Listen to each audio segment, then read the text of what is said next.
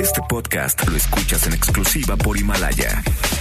Si aún no lo haces, descarga la app para que no te pierdas ningún capítulo. Himalaya.com.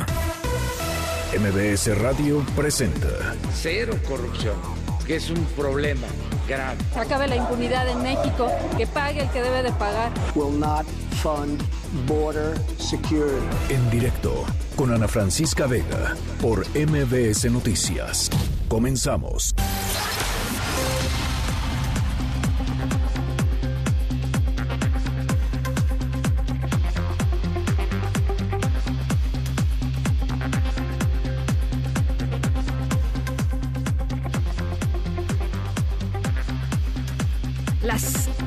5 de la tarde con un minuto. ¿Cómo están? Me da muchísimo gusto que me acompañen aquí en directo a través de MBS Noticias. Yo soy Ana Francisca Vega. Llegamos al viernes. Hoy es viernes 28 de febrero del 2020, fin de mes. Ya se nos acabó febrero. Eh, Gracias por, por, acompañarnos, gracias por estar aquí con nosotros. Saludos a toda la gente que nos está escuchando desde el transporte público, desde su coche, desde su oficina. Eh, gracias, gracias de verdad por estar con nosotros. También saludos a toda la gente que nos uh, escucha a través de el 1390 de AM Notigap en Reynosa, Tamaulipas, que nos están viendo a través de nuestra página web mbsnoticias.com. Ahí está nuestra transmisión totalmente en vivo de lunes a viernes de 5 a 7. Gracias por, por estar con nosotros. Arroba Ana F. Vega en Twitter. Ana Francisca Vega Oficial en mi cuenta de Facebook. MBS Noticias en todas las plataformas de redes sociales y WhatsApp, aquí en cabina los recibo con muchísimo gusto en el 5543 77 1025. Ahí les va de nuevo, 5543 77 1025. Arrancamos. En directo. Los coronavirus son una familia. Sí. Grupo de virus que tiene al mundo en vigilia. Dentro de ellos hay tipos que afectan a los humanos. Te menciono algunos que nos golpearon en el pasado. En el 2002 se enfrentó a la humanidad con el SARS, con 10% de mortalidad. En el 2012 Mer vuelve a la guerra. Fue con 34.5 su letalidad aterra. Al que nos enfrentamos en 2020, este agente es menos letal que los que dije anteriormente. Principalmente afecta a las vías respiratorias, pero antes escuchen esta interesante historia. El 31 de diciembre en 2019 se reporta un grupo de afectados. Voy a ser breve. El 7 de enero en 2020 publicaron. ¿Qué tal el rap del coronavirus? Autoría de rap medicina, ya hay cumbia por supuesto, ya la cumbia la habíamos puesto en alguna ocasión. Eh, bueno, pues sí, se confirman los, los primeros eh, dos casos de eh, coronavirus en México. El primero está en, en, la ciudad, en el Instituto Nacional de Enfermedades Respiratorias, el INER, un hombre de 35 años que viajó eh, al norte de Italia eh, este mismo mes y bueno, pues ya fue puesto en aislamiento. Declaraciones del presidente López Obrador, declaraciones del subsecretario de Salud.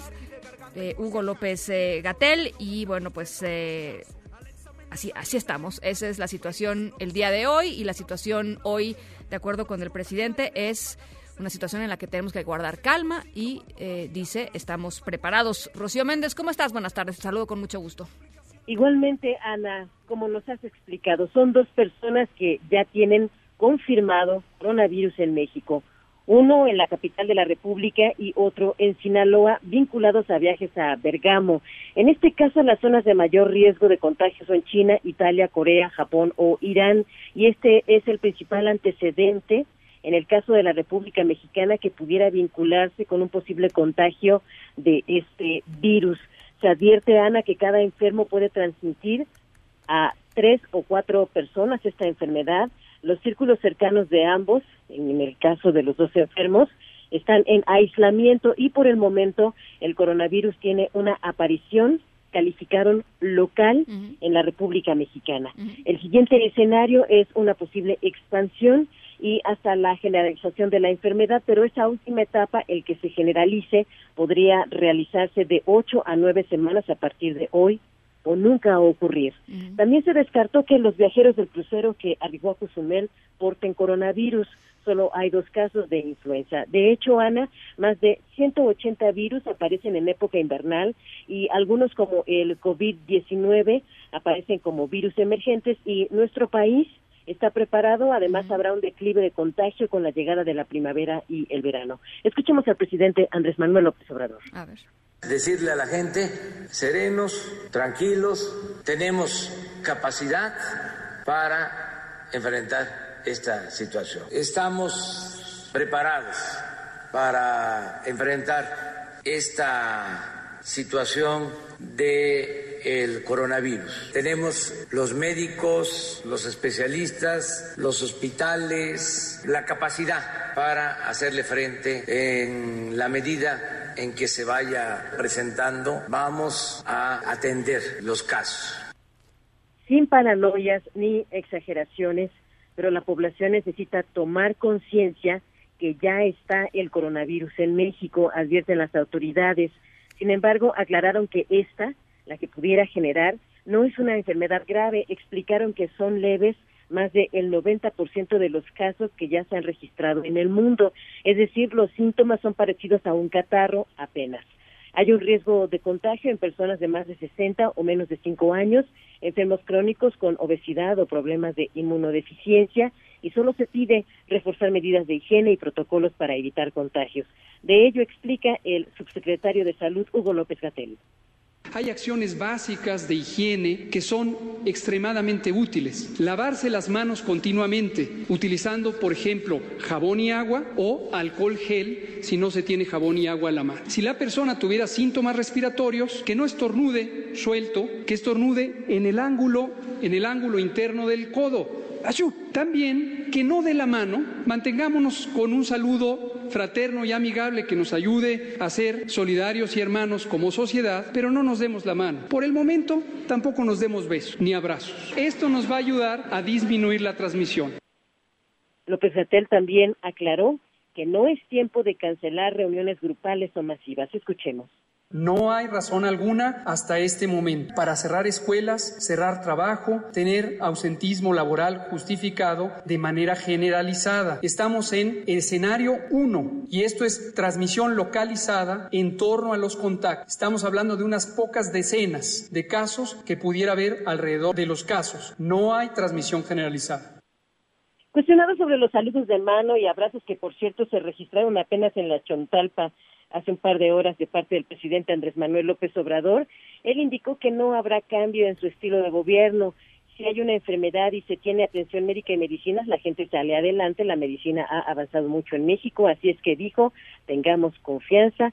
Y por cierto, claro que se va a informar de primera fuente, pues prácticamente desde hoy, todos los días, incluyendo sábados y domingos a partir de las 21 horas en Palacio Nacional, pero con autoridades sanitarias, Ana. Eh, Rocío, me decías que el presidente tuvo un acto hace ratito y evitó el contacto físico no, o no lo evitó. Él, no lo evitó. Él dice que no va a evitar esta manera de interactuar con la gente que acude a sus mítines y entonces pues aunque nos mandaron fotografías en donde se le ve muy cercano a la gente y no da la mano, él aclaró que no va a evitar ni a rechazar a cualquier ciudadano que se acerque a saludarlo, Ana.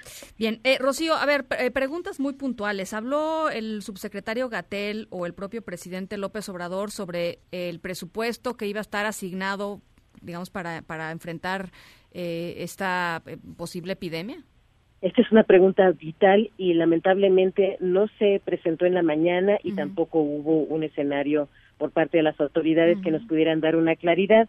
Hay que destacar que es el presidente quien elige quién toma la palabra al momento de interactuar con los que están acreditados en Palacio Nacional, no necesariamente gente de prensa, en muchas ocasiones son personas que tienen algunos blogs en internet y bueno, pues plantean sus intereses en ese terreno y no, lamentablemente no se plantea este tema en la mañana, Ana. Tampoco del número de camas disponibles eh, pues para hacerle frente a la emergencia, es los recursos, mm, digamos, físicos, ¿no? Ahora, este, recordemos que ayer nos contaba nuestra compañera Ernestina Álvarez sí, que crearon más de dos horas y media de temas en torno al coronavirus. Habrá que revisar si ahí hubo algún tipo de planteamiento en este sentido, pero hoy por la mañana no sucedió. Ahí lo hubo, Rocío, la más que con, con la salvedad de que la tasa de contagio que dieron para hacer los cálculos que presentaron ayer, pues es una tasa de contagio que no corresponde con la realidad. Eh, tú lo decías ya muy bien hace ratito.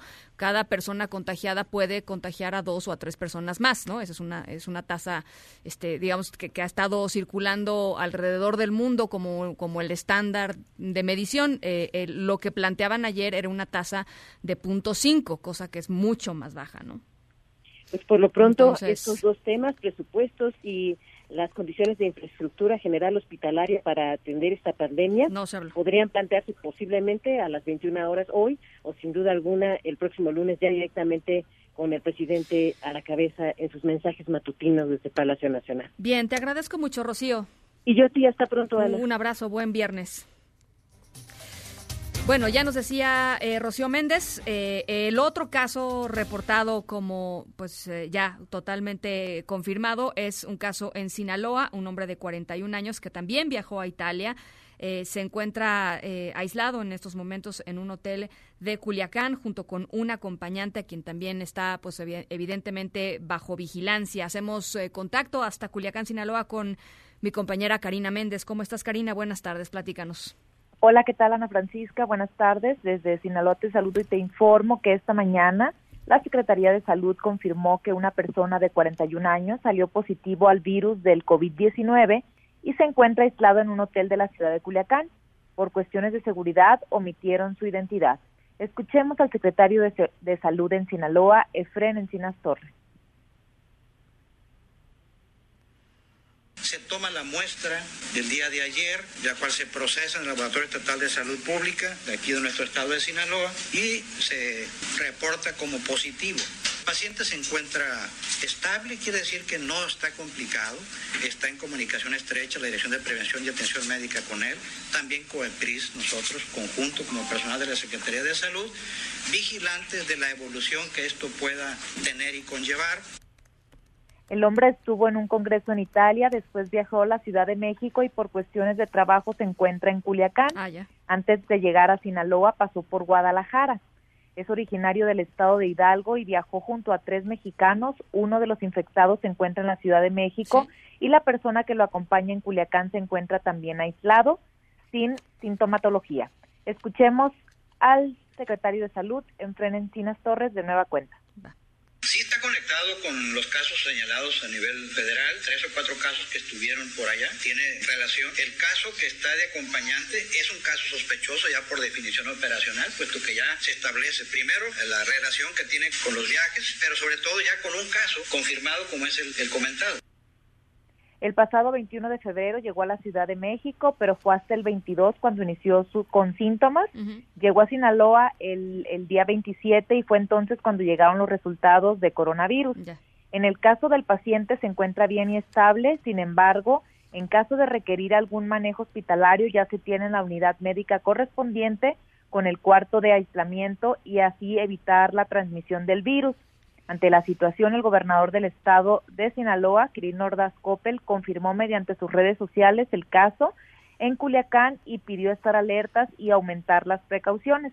Para finalizar, Ana Francisca, te comento que por temor a contagio eh, del CONAVIT, eh, huéspedes del hotel ubicado por el desarrollo urbano Tres Ríos decidieron abandonar eh, sus reservaciones y salir del hotel y buscar algún otro alojamiento por seguridad y además de informarte que los cubrebocas eh, se agotaron en unas cuantas horas en la ciudad, además de el gel antibacterial, cloro y, y desinfectantes, la gente está entrando en un pánico y es lo que está pidiendo la autoridad que mantenga la calma. Hasta aquí mi reporte. hemos visto varios videos eh, eh, a través de redes sociales, Karina, de pues sí, de gente comprando, este, literalmente casi arrebatándose las cosas, eh, gel antibacterial, el, estos aerosprays, ¿no? Para, para mm, digamos, anti, antibacteriales también.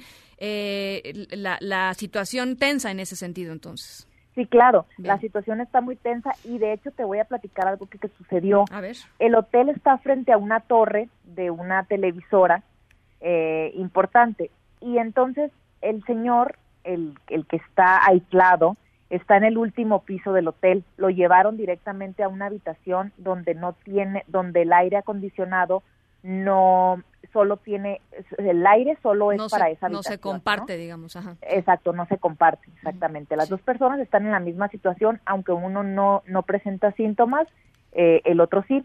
Y unos jóvenes lo alcanzaron a grabar, ¿no? Y entonces el señor está así como en la ventana con una cara de angustia, de, de, o sea, tengo, estoy lejos de mi casa, estoy enfermo, no sé qué va a pasar, la situación está como sobrelleva, o sea, está como muy angustiado, ¿no? Pero la situación abajo es peor que la de allá arriba, ¿no? Porque la gente está muy asustada corriendo del hotel, o sea, el hotel está este completamente, o sea, no hay gente, están haciendo estudios hasta el taxista que lo llevó a rentar un carro, que lo llevó del aeropuerto al, al, lugar donde rentó un vehículo, eh, obviamente a las trabajadoras, a las recepcionistas del hotel, eh, están tomando todas las medidas eh, necesarias para que este, este virus no se propague, pues en ningún lugar. Están buscando también a las personas que viajaron con él porque él llegó ayer a mediodía de la ciudad de Guadalajara. Entonces están buscando a las dos filas de adelante y a las dos filas de atrás y a las filas eh, laterales este para buscar a las personas y hacerles análisis estudios para que no se para que no para que no se propague el virus. Claro, claro. Ahora hay que decir, eh, Karina, que el virus no se propaga por aire, ¿no? Este, quizá están siendo muy cautos las personas del hotel por este asunto del aire acondicionado que mencionas, pero no no es una forma de propagación, digamos, del virus. Simplemente el virus se propaga a través de la de la saliva, ¿no? De las gotas de saliva o de cualquier tipo de secreción del cuerpo, pero no a través de, del aire, aunque es entendible que evidentemente, bueno, pues haya preocupación en torno, en torno a todo esto.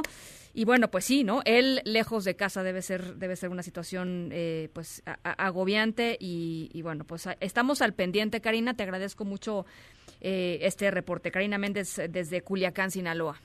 Estamos pendientes, muchas gracias. Gracias, un abrazo. Por cierto, pues ya lo decía Karina, ¿no? Este asunto de las compras de pánico en ah, redes sociales están en tendencias, nombres de nombres de tiendas, eh, el hashtag cubrebocas, el hashtag coronavirus, por, por supuesto, coronavirus México.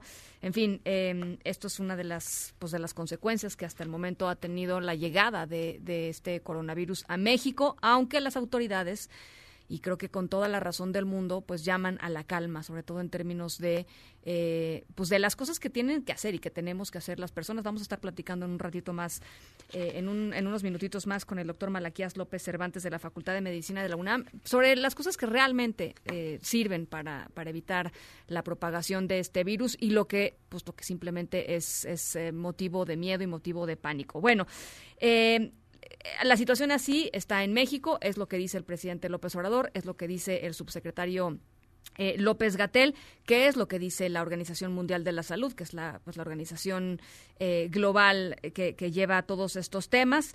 Eh, la cepa ya alcanzó por lo menos 60 países fuera de China y esto hizo que la OMS elevara a rango internacional la propagación del coronavirus COVID-19 de alto a muy alto el riesgo.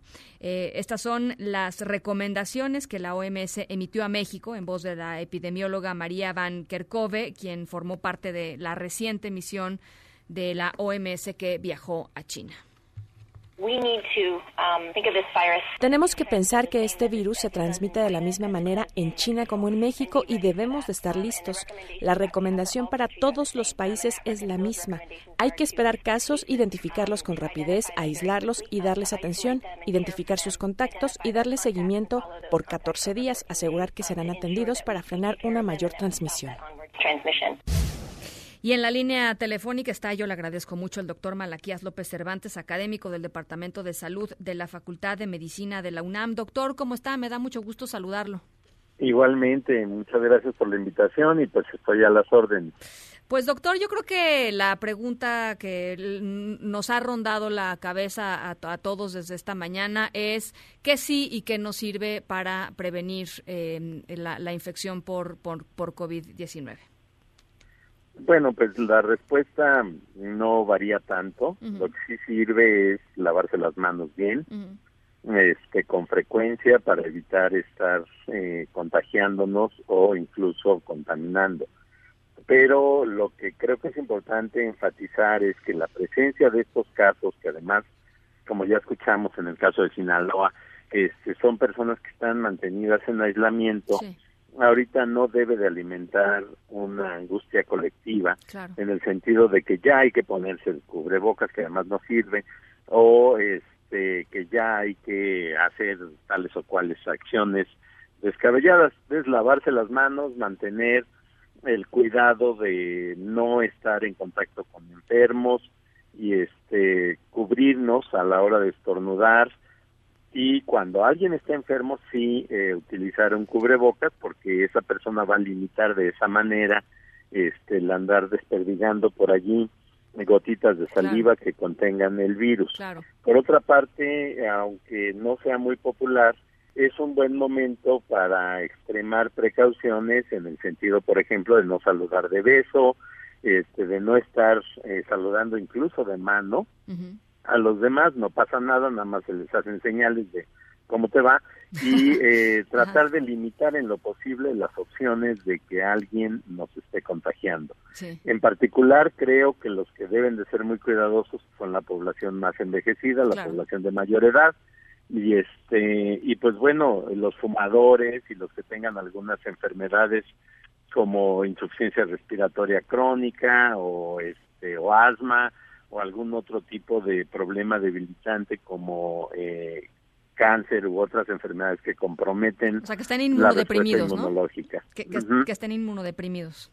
Sí así es. Sí, eh, Eso es lo que podemos decir. A ver, eh, eh, el asunto del cubrebocas creo que es importantísimo porque además de que ya están agotados por todos lados, la gente está haciendo hasta lo imposible por conseguir este cubrebocas.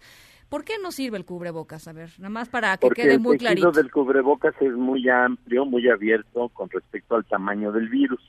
El único que sí sirve es el N95 pero el N95 no es fácil de conseguir, la producción es limitada y yo personalmente creo que sería mejor dejar que ese se tenga como una reserva para el personal de los establecimientos de salud que habrá de estar en contacto si hubiera con los casos de la enfermedad.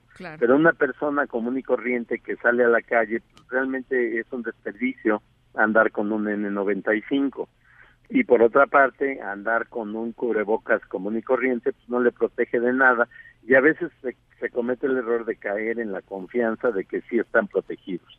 Entonces, este sirve al, o sea, eh, deja de servir incluso porque pues no te lavas las manos a, este tan seguido como tiene que es hacerlo, ¿no? Ahora, eh, platicando un poco sobre, eh, me llama la atención, por ejemplo, y me, y me llama la atención en positivo, que la, el, el, virus no está atacando con tanta fuerza a niños. Así es. E, eso eh, me llama la atención. ¿Tenemos alguna idea de por qué, está por qué no está sucediendo eso? Bueno, una posibilidad es que tenga una relación directa o más bien inversa el, la, la infección con la capacidad del sistema inmunológico. Eh, los que están realmente más afectados y donde se concentran las muertes, al menos en la serie de casos de China, es en la población de mayor edad. Entonces tenemos posibilidades de letalidad arriba del 10% entre las personas de 70 años y más o 75 años y más y este y muy bajas posibilidades de muerte cuando se trata de adolescentes, niños y adultos jóvenes. Entonces creo que tiene que ver con esta capacidad intrínseca para responder ante una infección viral. Y creo que esa es una muy buena noticia. Sí, claro, por supuesto, por supuesto que es una muy buena noticia. Eh, usted fue parte del equipo que le hizo frente al, pues a la influenza H1N1, esta epidemia que nos guardó eh, por cuántos fueron tres días no que estuvimos este literalmente bueno, sí, los días de en aislamiento ¿no? sí fueron tres. Eh, los más duros digamos no pero pero aprendimos un montón de cosas en esa en esa en esa epidemia. Está más preocupado ahora doctor o está eh, cómo se siente con respecto a lo que sucedió en, en aquella ocasión bueno de hecho menos preocupado en el sentido de que en aquella aquel momento nos surgió de dentro no lo esperábamos y cuando nos dimos cuenta ya estaba dentro y diseminado. Entonces ya estaban apareciendo los casos y no sabíamos cuál era eh, la peligrosidad que tenía el virus.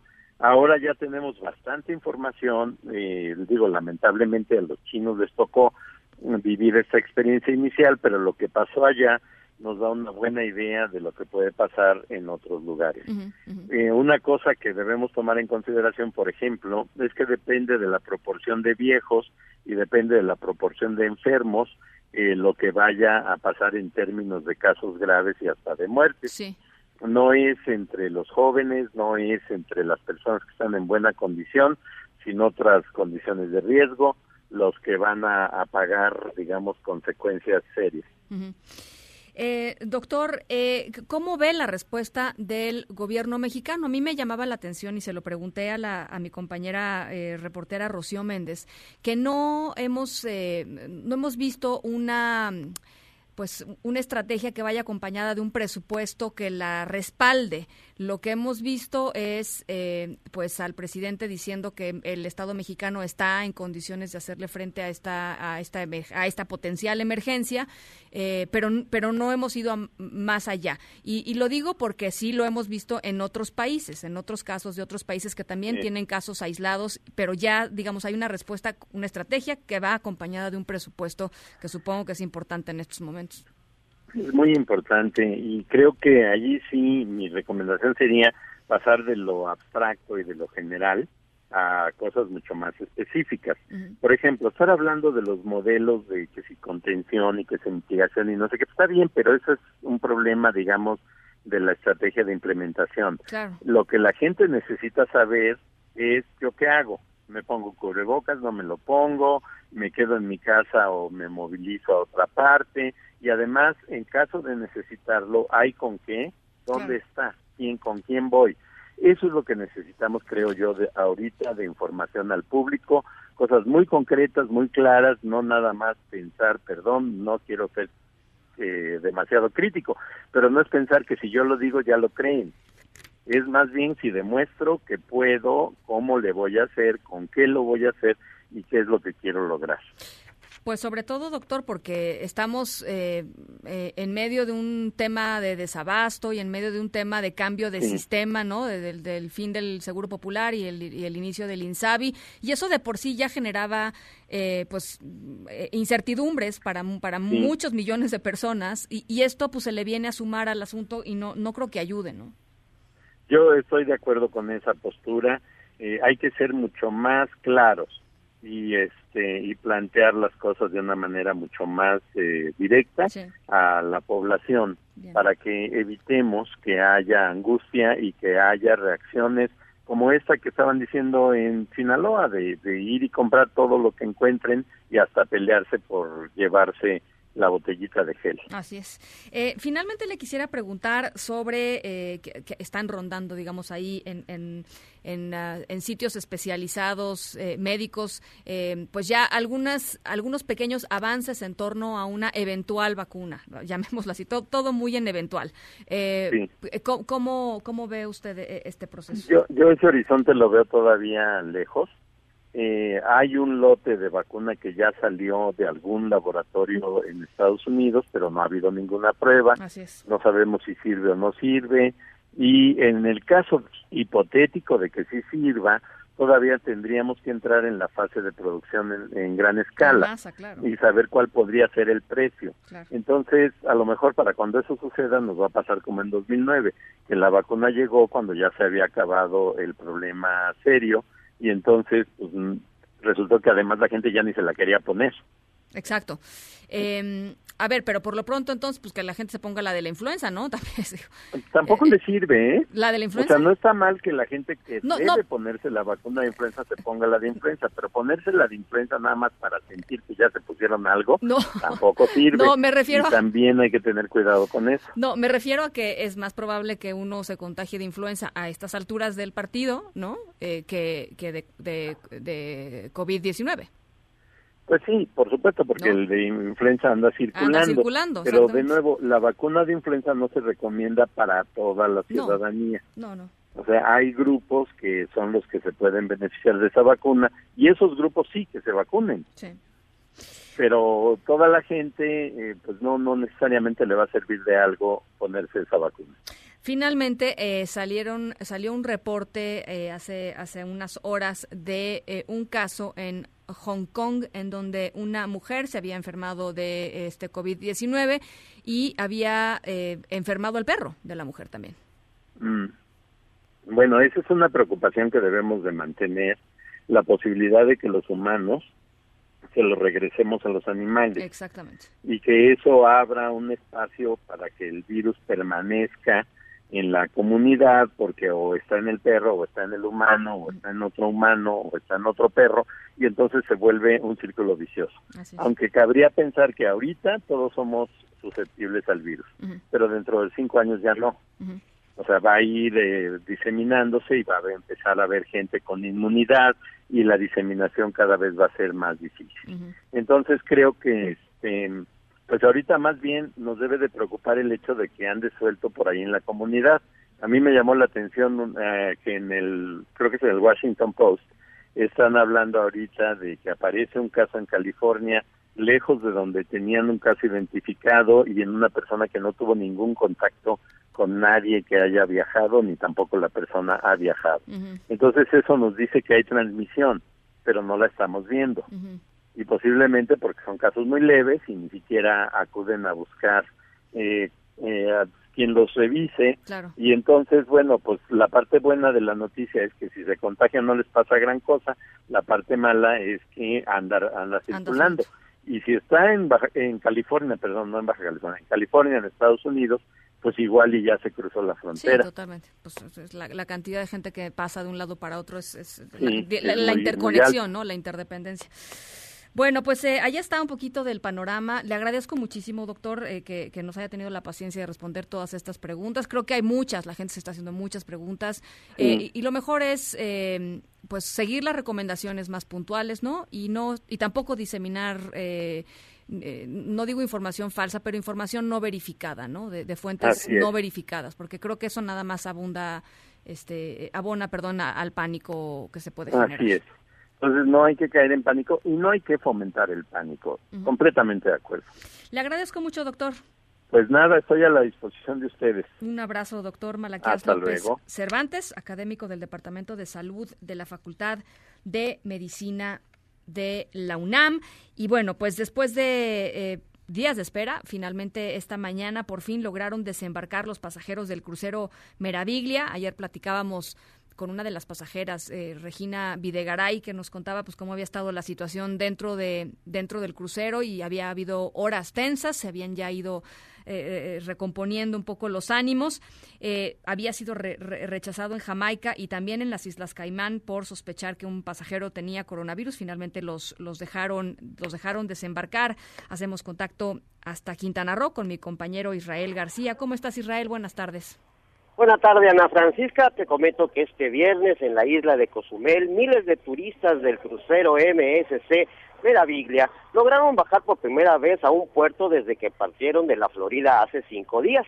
El alcalde de Cozumel, Pedro Joaquín Dubois, ofreció disculpas a los pasajeros del crucero por los inconvenientes dados.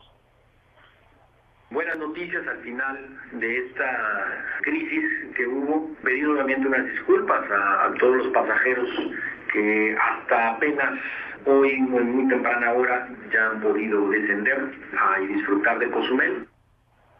Los pasajeros de distintas nacionalidades iniciaron en pequeños grupos el descenso desde las primeras horas del día.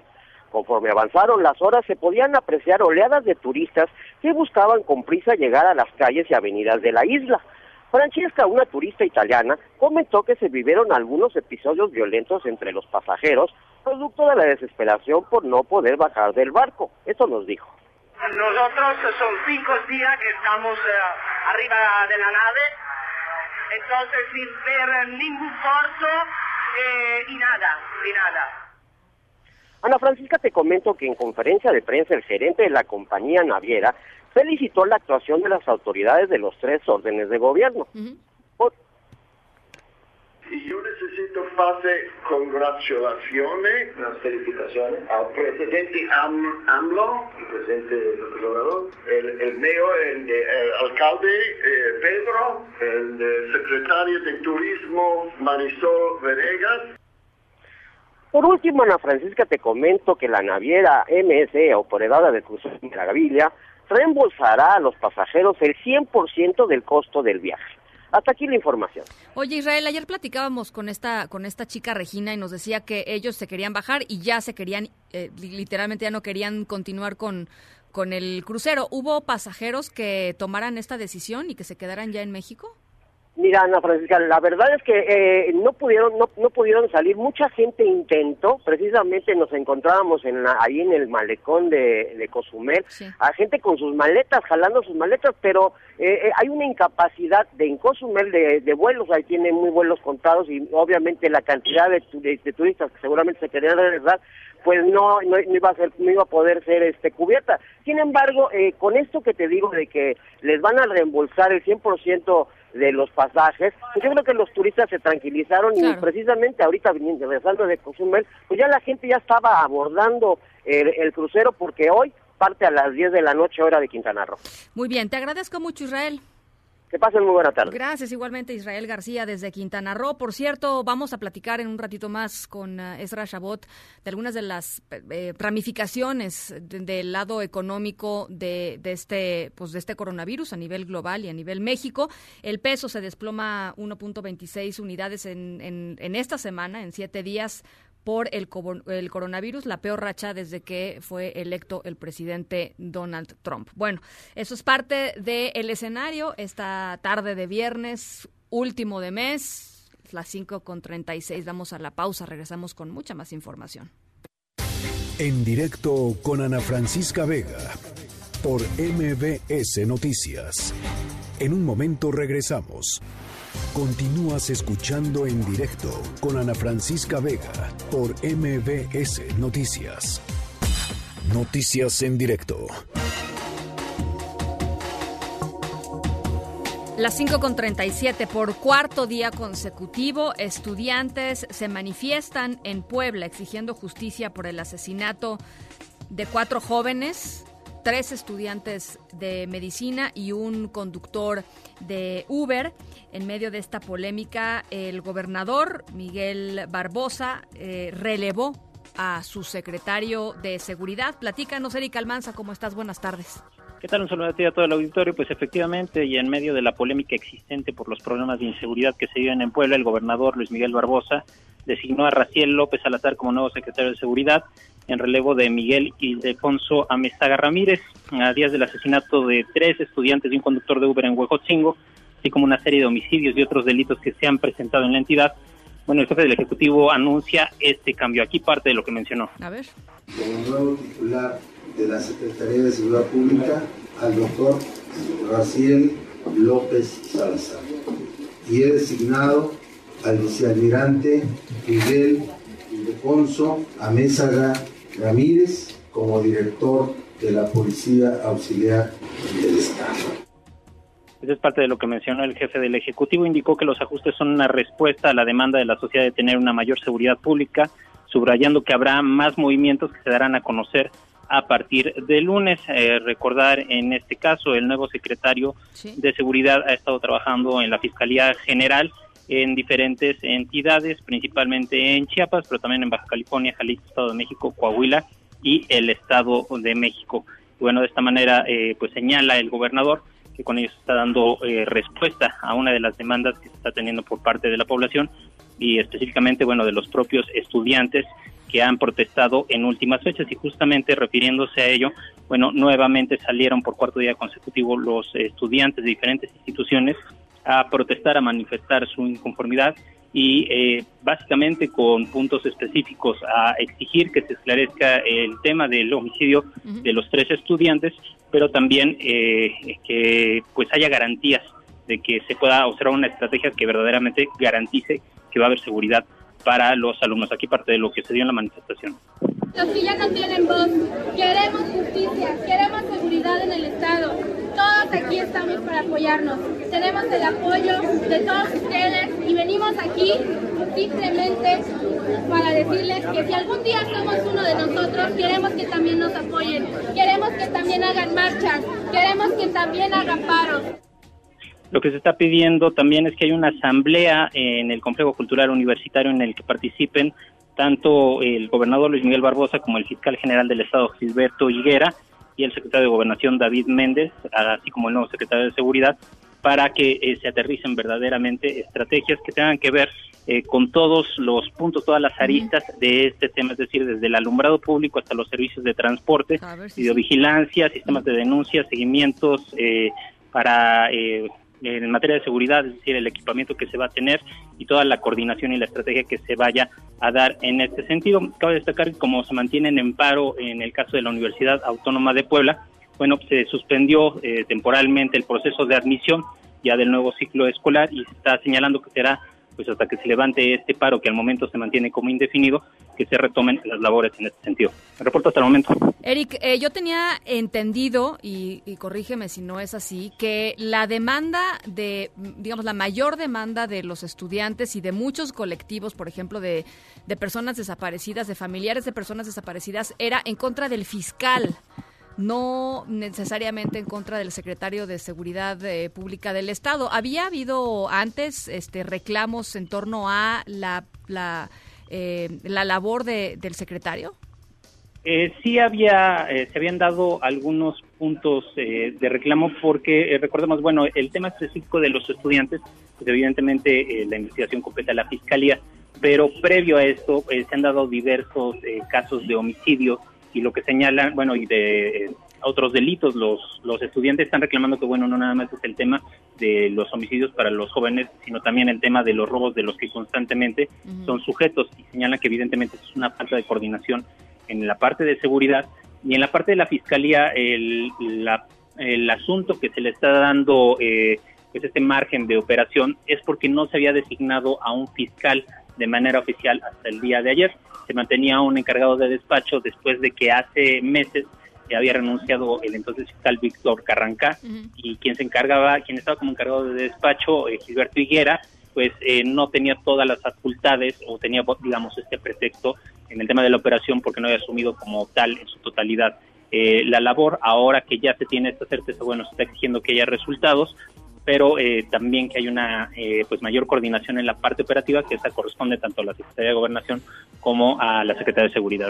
Muy bien, oye, y los detenidos por este este homicidio de cuatro de estas cuatro personas ya están bien detenidos, ¿no? Porque ayer se encuentran, sí, sí, sí, se encuentran detenidos otra vez porque el día de ayer se liberaron a dos pero se volvieron a detener. Eh, resulta que a pesar de que la Fiscalía General del Estado justamente había dado a conocer eh, de manera inmediata después de, que se encontraron los cuerpos de los jóvenes, incluyendo al, conductor del Uber, se había dicho que se encontraba a tres posibles eh, presuntos responsables, se detuvieron y bueno, se siguió el proceso, pero resulta que el día de ayer pues se, dio a conocer que en realidad estaban detenidos por usurpación de funciones debido a que se les encontró eh, pues equipo táctico que únicamente utilizaría la policía, tanto armamento, chalecos, como eh, una camioneta que tenía eh, restos de, balas y, otro tipo de elementos.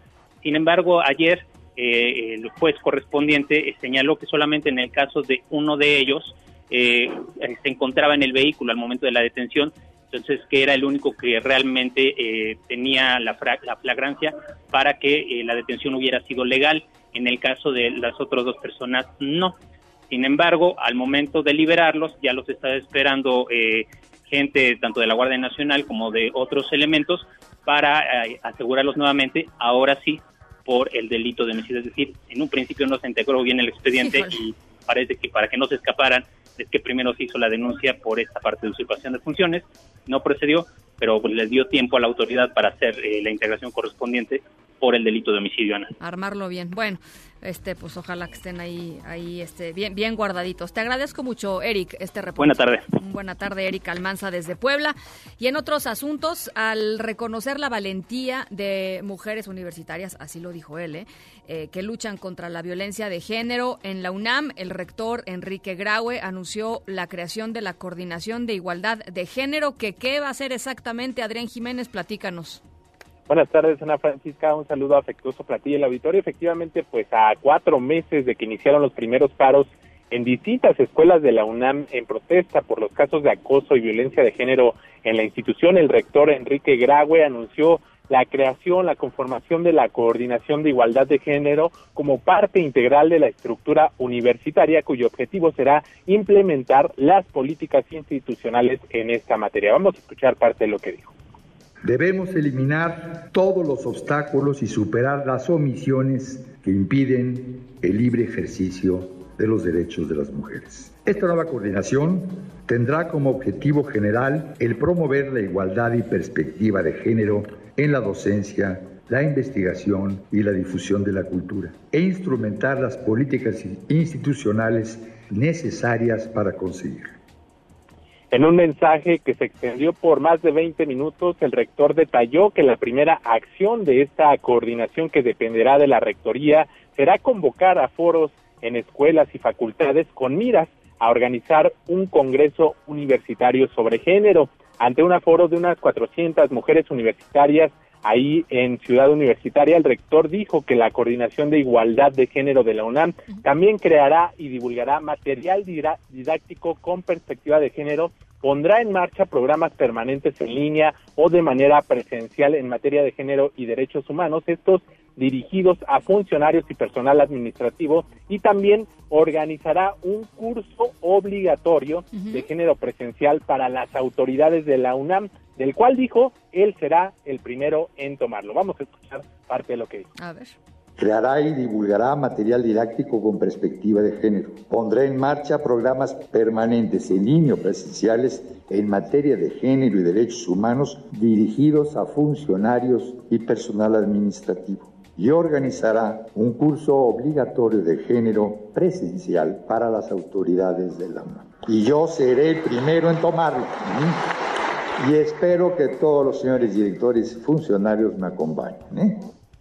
Ana Francisca Auditorio comentar que la doctora Tamara Martínez será la titular de este nuevo órgano de la universidad que entrará en funciones en los próximos días en Ciudad Universitaria, según nos pudo comentar al final de este evento protocolario. Ana Francisca, auditorio, la información que les tengo. Gracias, Adrián. Te mando un abrazo. Buenas tardes. Lindo viernes. En la Cámara de Diputados finalmente se instaló el comité técnico que va a ser el encargado, estas siete personas que van a ser las encargadas de evaluar eh, a los aspirantes a consejeros electorales del INE. Ya más de 200 eh, personas han levantado la mano diciendo que pues que quieren entrarle al proceso para ser eh, consejeros electorales del Instituto Nacional Electoral y bueno, pues ya está el comité técnico que los evaluará, incluyendo al doctor John Ackerman pues que levantó polémica, que levantó debate por su cercanía con el partido Morena y con eh, pues la llamada cuarta transformación. Angélica Melín, quedó listo el comité. Así es, Ana, ya quedó integrado este organismo que se va a encargar de evaluar a bien lo comentas, son ya más de 200 personas que se han inscrito en este eh, proceso para aspirar a una de las cuatro vacantes que quedarán en el INE a partir del próximo mes de abril. Fue en eh, las instalaciones de la Junta de Coordinación Política aquí en la Cámara de Diputados donde los integrantes, los siete integrantes de este comité, personas notables todas ellas y uno de ellos cuestionado, eh, bueno, pues rindieron protesta y también se comprometieron a darle un tratamiento transparente, objetivo e imparcial a esta selección de los aspirantes al INE. En este marco, bueno, pues el, eh, presidente de la Junta de Coordinación Política el, eh, de la Cámara de Diputados, el diputado Mario Delgado, subrayó que este proceso ha quedado libre de cuotas y de cuates y bueno, pues ahí eh, hizo levantar la ceja a más de uno, Ana, porque el polémico integrante de este comité, el, doctor John Ackerman, designado por la Comisión Nacional de los Derechos Humanos, finalmente, como se confirmó desde el día de ayer, bueno, pues sí, forma parte de este comité técnico de evaluación y el, señalado pues se defendió eh, durante esta presentación que hicieron los integrantes del comité técnico. El eh, doctor Ackerman señaló que, bueno, pues sí está consciente de que fue impugnado, pero su designación ha sido legal. Escuchemos lo que les dijo a los legisladores Ackerman Ross. Yo sé que algunos aquí ya han impugnado mi nombramiento con base a argumentos estrictamente políticos, porque la legalidad está absolutamente en orden en este y todos los nombramientos. Yo les invito a la calma, a la pluralidad. En las veces anteriores sí los partidos mandaban sus agentes y sus representantes. Es la primera vez la primera vez que este comité técnico funciona en plena libertad e independencia así lo dijo, pues dice que es completamente independiente por primera vez en la historia, no tiene ningún lazo con los partidos, aunque bueno, pues él es un simpatizante abierto del partido en el gobierno Morena y pues también es integrante del Instituto de Formación Política de esa misma fuerza política. Los legisladores del PAN fueron eh, muy claros en el diputado Jorge Espadas para decirle que, bueno, pues sí, este comité de expertos eh, es reconocido en su gran mayoría porque el señor Ackerman ha sido impugnado y aquí lo que dijo el diputado panista Jorge Espada. Escuchemos. Hemos señalado y no nos retractamos de que se, se sucumbió otra vez ante la tentación de influir y sostenemos que el hecho de proponer a una persona que está participando activamente en un órgano de un partido político es una mancha en este proceso. Pero estoy seguro que este comité podrá hacer un excepcional trabajo más allá de dejar esta mancha por la militancia de un integrante del comité. Así, muy claro, fue el eh, diputado Espadas Galván que dijo, bueno, pues su presencia en ese comité es prácticamente una mancha. Uno de los detalles que nos eh, llamó la atención cuando se instaló este comité técnico de evaluación, Ana, es que en la presentación de todos los integrantes, bueno, pues después de los discursos de cada uno de ellos, eh, hubo aplausos para ellos y reconocimiento a sus trayectorias. Cuando terminó de hablar el doctor Ackerman, bueno, pues lo que se escuchó fue un largo y muy eh, incómodo silencio en la sala de juntas de la Junta de Coordinación Política aquí en San Lázaro. Ana, es el reporte. Uy, oye, Angélica, rapidísimo nada más preguntarte si ya hay un poco más de luz en torno a eh, cómo van a decidir estos estas siete personas, ¿no? Este, porque lo platicábamos ayer un poco eh, con Eduardo Bojorques de Transparencia Internacional. Yo creo que una de las claves para saber eh, pues cuál, cuál es el peso o no de los nombramientos de estas siete personas es la manera en cómo van a decidir quién finalmente va a terminar sentándose en la silla del Consejo General del INE. ¿Hay algún avance en ese sentido o todavía es muy preliminar? Sí, todavía es muy rápido, Ana. Han quedado instalados ya este comité el día de hoy. En los próximos días se van a reunir ellos. Han acordado que todas sus reuniones y todos sus trabajos van a ser públicos, abiertos. Esperemos que así sea, para determinar la metodología. Son ellos, los integrantes del Comité Técnico de Evaluación, han dicho los legisladores aquí en San Lázaro, los que se van a encargar de definir la metodología, precisamente los criterios a revisar en los perfiles de los aspirantes que se han presentado para ocupar una vacante en el INE y bueno pues estos siete notables eh, eh, incluyendo al señor Ackerman eh, van a definir ellos cuál será el método los criterios que van a aplicar para evaluar a los aspirantes al INE y eso se informará en los siguientes días. Después de tomar protesta en este comité técnico de evaluación se quedaron ellos los integrantes de este comité trabajando en privado y a solas con la secretaria general de la Cámara de Diputados para ultimar detalles de dónde se les eh, ofrecerán oficinas y espacios para trabajar aquí en la Cámara para que ya puedan entrevistar a los aspirantes y determinar este punto principal que tú mencionas, que todavía no está listo, Ana, cuál es la metodología para elegir a los aspirantes. Pues muy interesante. Te agradezco muchísimo, Angélica, y vamos a continuar súper pendientes del tema. Buenas tardes. A ti, Ana, hasta luego. Un abrazo, Angélica Melín, las 5 con 54. En directo. funky, North Carolina. Funky, funky North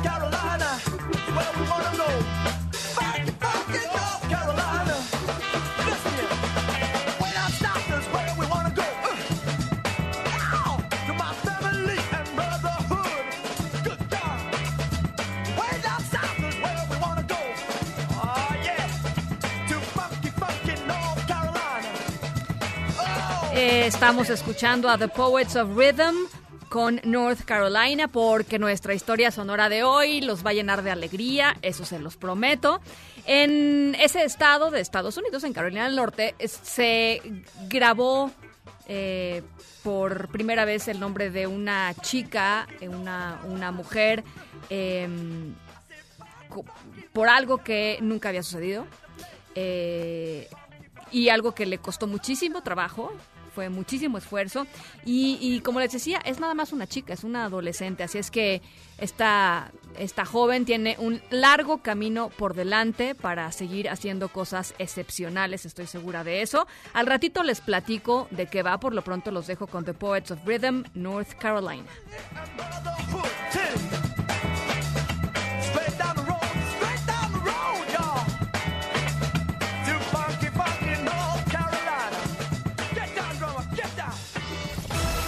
En un momento continuamos en directo con Ana Francisca Vega. Continúas escuchando en directo con Ana Francisca Vega por MBS Noticias. Línea directa con Ezra Shabot. Hola Ezra, ¿cómo estás? Bien, Ana Francisca, buenas tardes, buenas tardes al auditorio. Bueno, pues ahí están los efectos ya del coronavirus en la economía mexicana, algo que pues eh, ya esperábamos sin duda alguna iba a llegar. La verdad es que el problema eh, se deriva finalmente de algo que pues siempre para todos es la gran preocupación y es lo desconocido.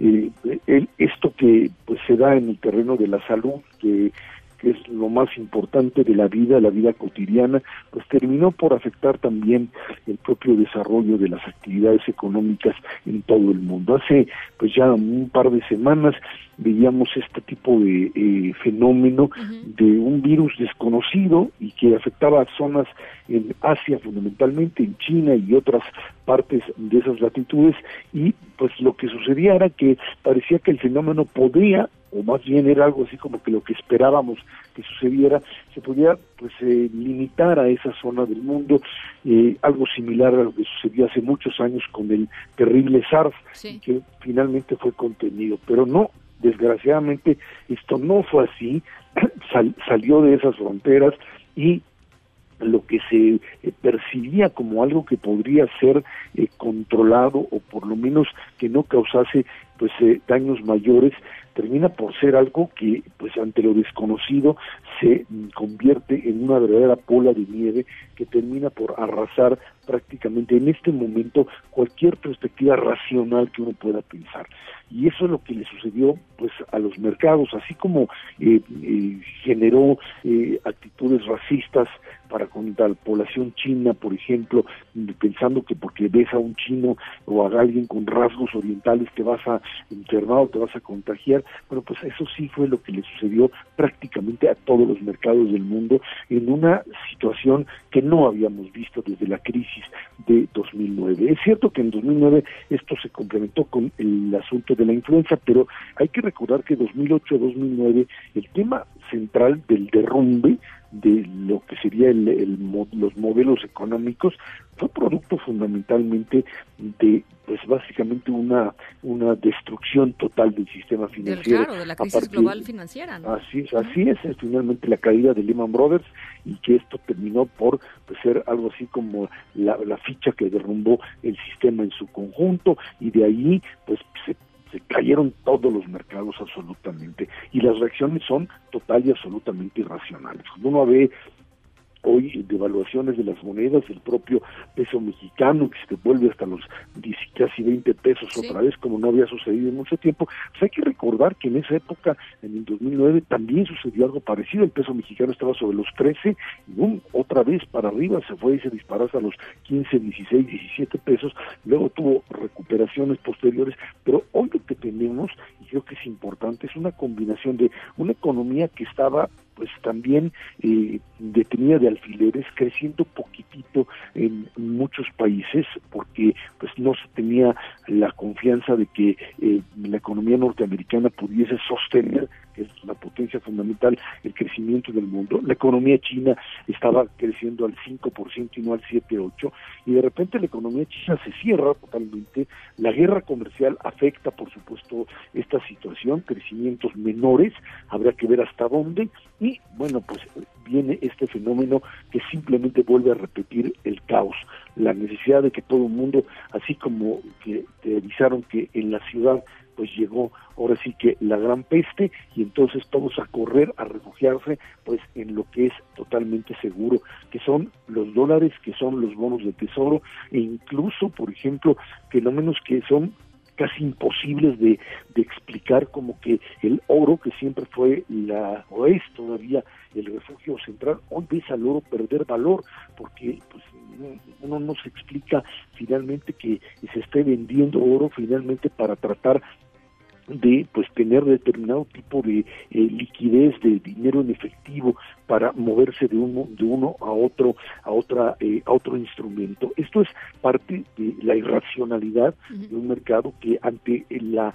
pues el, el escenario del desconocimiento, de no saber qué va a pasar, de qué es lo que finalmente, hasta dónde llega el coronavirus, de la credibilidad de las autoridades a nivel mundial, termina por, pues prácticamente paralizar. Lo que hoy tenemos es eso, una parálisis en términos de perspectiva económica que si finalmente esto, eh, como ahora sí que siendo optimistas, pero pues como dicen algunos pesimistas con falta de información, eh, lo que esperamos es que ante la llegada de lo que sería pues la primavera eh, en, el hemisferio norte, pues uno pensaría que este coronavirus ya con mayor calor, con menos condiciones extremas, terminaría por pues reducir su eh, letalidad y al mismo tiempo su capacidad de reproducción.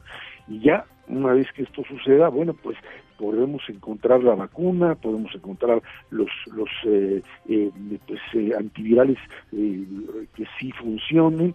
Y para el próximo año que seguramente volverá a aparecer como la influenza que llegó para quedarse bueno, pues eh, ya no genere una situación como, como lo, que está, lo que estamos viviendo. Ese es el problema, en esas estamos metidos, pero mientras no tengamos la certeza de que en la primavera el calorcito va a terminar por reducir la fuerza de esto, la crisis es la crisis del yo no sé qué va a pasar, no tenemos ninguna información y por lo tanto a refugiarse en lo que sea y cuidado porque en eso los codazos y los golpes y yo me meto es lo primero que sucede y eso es lo que está pasando en la economía y también por supuesto en el movimiento propio de las personas. Fíjate que eh, eh, eso es, muy interesante lo que dices, Ezra, porque lo vemos desde, desde el descontrol de la gente que está como loca tratando de, de comprar cubrebocas, que ya nos dijo un doctor que no sirven para nada, para nada, eh, no, no, son, no son preventivos los cubrebocas. lo vemos desde, desde ahí. hasta, hasta el juego de los países a escala global. Y yo leía ayer un artículo muy interesante que decía que eh, eh, eh, este coronavirus iba a poner en prueba efectivamente la capacidad de cooperación global que tienen los países en términos de muchas cosas, de recursos, por supuesto, pero de eh, junto con las farmacéuticas, junto con los sistemas de salud, es decir, podemos o competir o podemos cooperar, ¿no? Si cooperamos todos nos va mejor, pero con que uno deje de cooperar, bueno, ya sabemos cómo es este asunto como de teoría de juegos, este, la cosa empieza a, fastidiarse y, y, y, esto va a poner a prueba en muchos niveles eso, ¿no? Este, hacemos caso a las reglas, hacemos caso a la información, hacemos caso a la contención o nos vamos por la libre, ¿no? Esto es, fundamental lo que dices. Eh, hace un rato escuchaba, y no a decir qué, forma de te hace perder uno ya casi el fin de semana, escuchaba al, señor Trump eh, decir que eh, la verdad es que estaba bien en Estados Unidos, que tenían 15 casos y que todo lo, todo esto, el asunto de los mercados, decía, no tiene nada que ver con el coronavirus, es por los candidatos demócratas. Y eso, bueno, ya es verdaderamente la, la, la, la, esquizofrenia del señor. Pero lo interesante decía, hemos controlado esto porque cerramos y vamos a cerrar, dice además, la frontera con aquellos países que están metidos en, ya con problemas serios. Y otra vez, ese es, ese es el argumento, ahora sí, antiglobalizador, uno puede estar de acuerdo o no, pero en el rollo proteccionista, la Francisca, esta es la locura, esto es exactamente lo que este tipo de, pues, de planteamientos termina por destruir la posibilidad de cooperación mundial. Es, yo me encierro, yo cierro mi frontera, que reviente el mundo, aquí no entra nadie, porque de esa manera yo pues mantengo la seguridad, como lo, lo trata de hacer en el terreno comercial, y que cada quien pues se las ingenie para resolver su problema y a ver quién queda vivo de todo esto. Frente a las reacciones que se tienen en la Unión Europea, o ella también, en donde ya están metidos en cómo le hacemos para resolver el tema italiano, que es el más eh, preocupante por la enorme eh, dispersión, digamos, de, de la propia, del propio virus y el movimiento y encontrar formas de tratar de paliar por lo menos los efectos de la propia enfermedad. Dos visiones distintas de cómo entrarle en un mundo interconectado y en donde o encuentras mecanismos de solidaridad para para ayudarte a, responder, claro. A, ti mismo y a los demás, o te encierras y ahora sí me meto en el sótano y espero finalmente a que cuando abra yo la puerta del sótano, pues simplemente ya no haya nadie arriba y a ver entonces cómo le hago para seguir viviendo. Creo que es el, un poco el dilema, sí, un poco extremo y absurdo. Sí, no, pero, pero, así es. esta es la realidad. Pues iremos, iremos lo, lo iremos platicando en, en, los próximos días y semanas, estoy segura de eso. Por lo pronto te deseo un lindo fin de semana, Ezra. Ya no veas a Trump, ya no veas a Trump, ya no, lo oigas. No, ya le voy a pagar la Te mando un abrazo. Hasta luego. Gracias, igualmente, las seis con nueve. En directo. Ah, fuck you, Luca! Let's go! Watch this! Hey! Luca, what's up? What's up? Watch this! Watch Bruh. Nuestra historia sonora de hoy tiene que ver con, con una chica que se llama Heaven, eh, se Fitch. Y Heaven era, era muy chiquita y recurrentemente veía eh, pues escenas de sus hermanos mayores eh, muy metidos en torneos de lucha. Eh, por eso estamos escuchando este sonido de cuando pues un luchador cae, ¿no? Este como la lucha grecorromana en las Olimpiadas que se oye el como un saco, ¿no? Este eh, en cuando uno de los luchadores cae. Bueno, pues eh, ella escuchaba esto, ella, veía esto y ella tenía pues, solamente seis años em, cuando empezó a soñar que quería también luchar. Em, sus papás le decían que no, que no podía la querían cuidar. Esta, esta cosa como de, eso no es de niñas, ¿no? Em, en un ratito les platico qué fue lo que hizo Heaven. Volvemos.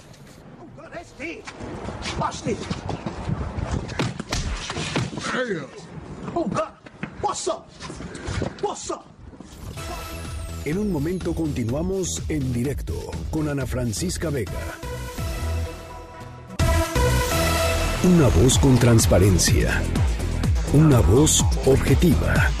Una voz plural. Una voz plural. Esto es En Directo. Con Ana Francisca Vega. En directo. MBS Noticias. Las 6 de la tarde con 16 minutos. Gracias por seguir con nosotros aquí en directo a través de MBS Noticias. Yo soy Ana Francisca Vega y hoy es viernes. Gracias, Michael. Se les olvidó aplaudirnos hace rato. Este, nuestro aplauso de viernes, viernes 28 de febrero del 2020. Gracias a toda la gente que nos sigue y nos escucha a través de nuestra página web mbsnoticias.com. Ahí estamos totalmente en vivo. WhatsApp aquí en cabina 5543 77 Ahí les va de nuevo 5543 77 Gracias a toda la gente que nos sintoniza desde Torreón, Coahuila a través de Q en el 91.1 y desde Zacatecas a través de Sonido Estrella 89.9. Abrazo a todos, a todos ustedes desde estas dos hermosísimas ciudades. Tenemos un montón de información esta tarde de viernes que parece lunes o algo así. Por lo pronto nos vamos con el resumen, ¿qué les parece? Noticias en directo. A las 9 de la noche, la Secretaría de Salud va a ofrecer su primera conferencia de prensa desde Palacio Nacional para informar sobre el estado de los pacientes diagnosticados con este coronavirus, con el COVID-19 y sobre el avance del virus en el país. Hasta el momento, lo que se sabe es em, pues lo mismo que se sabe desde la mañana. Un hombre de 35 años vive en Ciudad de México, permanece en aislamiento del Instituto Nacional de Enfermedades Respiratorias al sur de la Ciudad de México, en la zona de Tlalpan. Allí está el INER. Eh, con sintomatología leve de COVID-19 en estado eh, estable, mientras que otro hombre de 41 años está aislado en un hotel de Culiacán, Sinaloa. Los dos viajaron a Italia y se está haciendo una revisión pues de la gente que viajó con, con ellos en el avión y de sus acompañantes. Eh, aquí en directo, el doctor Malaquías López de la Facultad de Medicina de la UNAM hizo las siguientes recomendaciones para, pues eso, mantener la calma, evitar el pánico eh, que ya está por ahí circulando. Eh, y esto fue lo que dijo el doctor López. Es lavarse las manos, mantener el cuidado de no estar en contacto con enfermos, cubrirnos a la hora de estornudar y cuando alguien está enfermo sí eh, utilizar un cubrebocas porque esa persona va a limitar de esa manera este el andar desperdigando por allí gotitas de saliva que contengan el virus. Claro es un buen momento para extremar precauciones en el sentido, por ejemplo, de no saludar de beso, de no estar eh, saludando incluso de mano. El único que sí sirve es el N95, pero el N95 no es fácil de conseguir, la producción es limitada y yo personalmente creo que sería mejor dejar que ese se tenga como una reserva para el personal de los establecimientos de salud que habrá de estar en contacto si hubiera con los casos de la enfermedad. Pero una persona común y corriente que sale a la calle, realmente es un desperdicio andar con un N95. Y por otra parte, andar con un cubrebocas común y corriente pues, no le protege de nada. Y a veces se, se comete el error de caer en la confianza de que sí están protegidos. Pero eso sí, eh, la gente está desbordada en tiendas, también en Culiacán, Sinaloa, nos lo reportaba nuestra, nuestra corresponsal, eh, aquí en la Ciudad de México también. Compras de pánico después de darse a conocer estos primeros casos de COVID-19 en el país. Itlali Sainz, ¿cómo estás? Te saludo con mucho gusto, platícanos de qué se trata. Hola Ana Francisca, buenas tardes a ti también a nuestros amigos del auditorio. Pues sí, luego de que se diera a conocer desde la mañana estos casos confirmados de coronavirus en México en varias farmacias y centros comerciales, pues ya están agotados productos como cubrebocas y gel antibacterial, incluso guantes en algunos casos. En un recorrido por algunas farmacias nos cercioramos precisamente de que no tienen a la venta ni cubrebocas ni gel sanitizante. En algunos casos señalan que, por ejemplo, tenían hasta 50 piezas de estos productos, pero pues se acabaron muy temprano este viernes luego de que el gobierno pues ya confirmara estos casos. Pero vamos a escuchar lo que nos dijo una empleada de una farmacia. Sí. El gel antibacterial no se me agotó hoy en la mañana. Como los estaban mandando de las primarias y toda la gente pues viene asustada, Ajá, entonces ya se nos terminó. ¿Y tienes cubrebocas? No, también están agotados. Los cubrebocas también, porque enfrente, bueno, enfrente de aquí de la farmacia, como podrás ver, hay una primaria, está este un DIF y está también la delegación. Entonces, pues nos dijeron que mañana por la tarde nos surten o más tardar el lunes, pero no nos han dicho cuántas piezas de gel antibacterial y de este cubrebocas. Y bueno, hay en varias farmacias y tiendas, farmacias que están dentro de algunos supermercados, en tiendas también departamentales, pudimos ver que no tienen este producto. En algunos casos, Ana Francisca, pues están vendiendo los que quedan, algunos eh, son desinfectantes de origen natural, que bueno, pueden sustituir, pero realmente la gente se ha llevado todos desde muy temprano los geles antibacteriales. También es parte un poco de la cultura de salir y pues entrar en pánico y tratar de conseguirlos.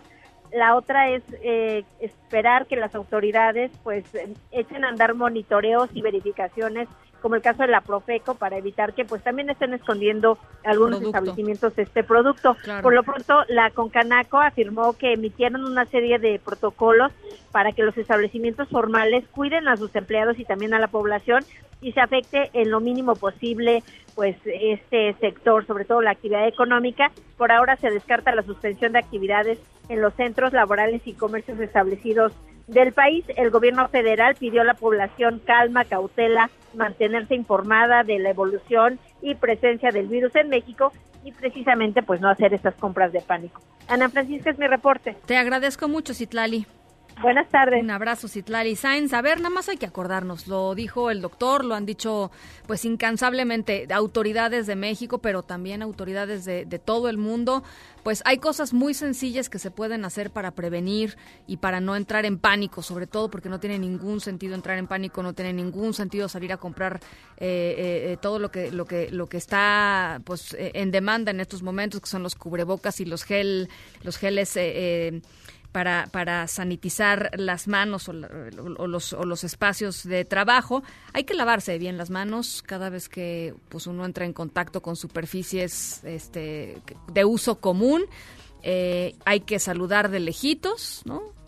Beso y abrazo para después, tampoco saludar de mano.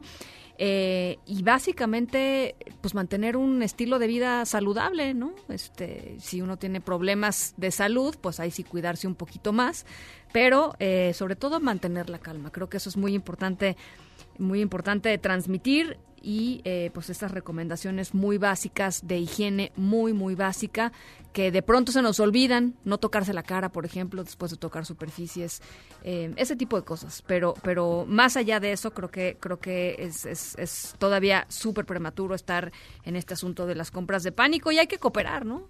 porque luego se acaban las cosas indispensables para los que sí las necesitan, ¿no? Y eso es, eso es importante. Eh, la jefa de gobierno de la Ciudad de México, eh, ya nos decía Citlali, descartó eh, por el momento la suspensión de clases o la suspensión de servicios o actividades culturales, artísticas o deportivas en la ciudad, pero el Senado sí va a, reducir la actividad por el momento salió información desde el, desde el Senado de que no se van a convocar ni a foros ni a nuevas actividades. Se van a limitar eh, al trabajo legislativo para no, pues para no fomentar que se junte mucha gente en un, en un solo lugar en donde, en donde se puedan establecer puntos de, de infección y puntos de contacto. Genaro García Luna no podrá salir bajo fianza, como solicitó esta misma semana el exsecretario de Seguridad Pública al gobierno de Estados Unidos, a la Corte de Estados Unidos, en una audiencia para decidir si salía de prisión preventiva en Nueva York. Los fiscales argumentaron que sería un peligro que García Luna eh, continuara con su proceso en libertad porque consideró la Corte conoce personas poderosas en México, como por ejemplo exfuncionarios, que podrían ayudarlo a esconderse. Así lo dijeron. La Fiscalía también dijo que podrían llamar a estos exfuncionarios a comparecer por considerarlos co-conspiradores en este caso. Y nada más eh, informarles, eh, la colectiva de Veracruz, Brujas del Mar, quienes eh, fueron pues unas de las primeras en convocar al paro nacional Un Día Sin Mujeres para este próximo lunes 9 de marzo, denunciaron que sus conocidos recibieron llamadas o mensajes de personas pues que no pueden identificar pidiendo información sobre integrantes de, de, la colectiva. Además, acusan que Facebook eliminó su página mm, sin previo aviso y que han recibido pues muchos mensajes de mucha hostilidad.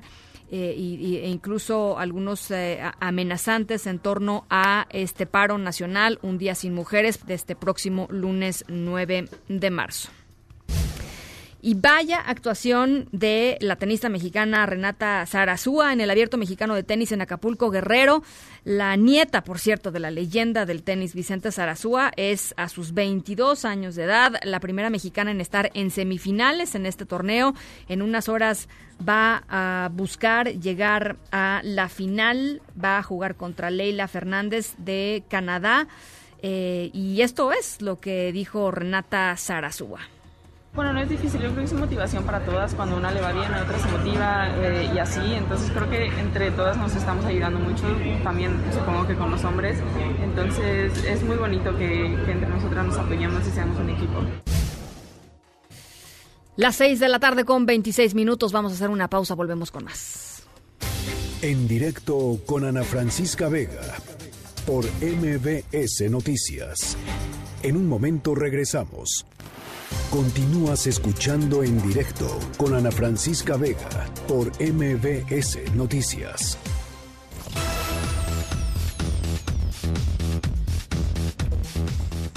Una Corte Federal de Apelaciones ordenó a el presidente Donald Trump, a la administración del presidente Trump, frenar la política de Remain in Mexico. ¿Se acuerdan de esta política de quedarse en México que obliga a todos los migrantes solicitantes de asilo en Estados Unidos a esperar sus audiencias eh, las audiencias de sus casos de inmigración en México. Esto tiene pues a las ciudades fronterizas con literalmente miles de migrantes esperando pues la oportunidad de poder pasar a que su, su caso se escuche en una situación verdaderamente eh, precaria. Bricio Segovia, te saludo hasta Washington. ¿Cómo estás? Platícanos. Hola Ana Francisca, ¿cómo estás? Pues efectivamente, como bien decías, un tribunal federal de apelaciones ordenó a la administración Trump frenar la política migratoria que obliga a los solicitantes de asilo en la frontera sur a esperar la audiencia de su caso en México.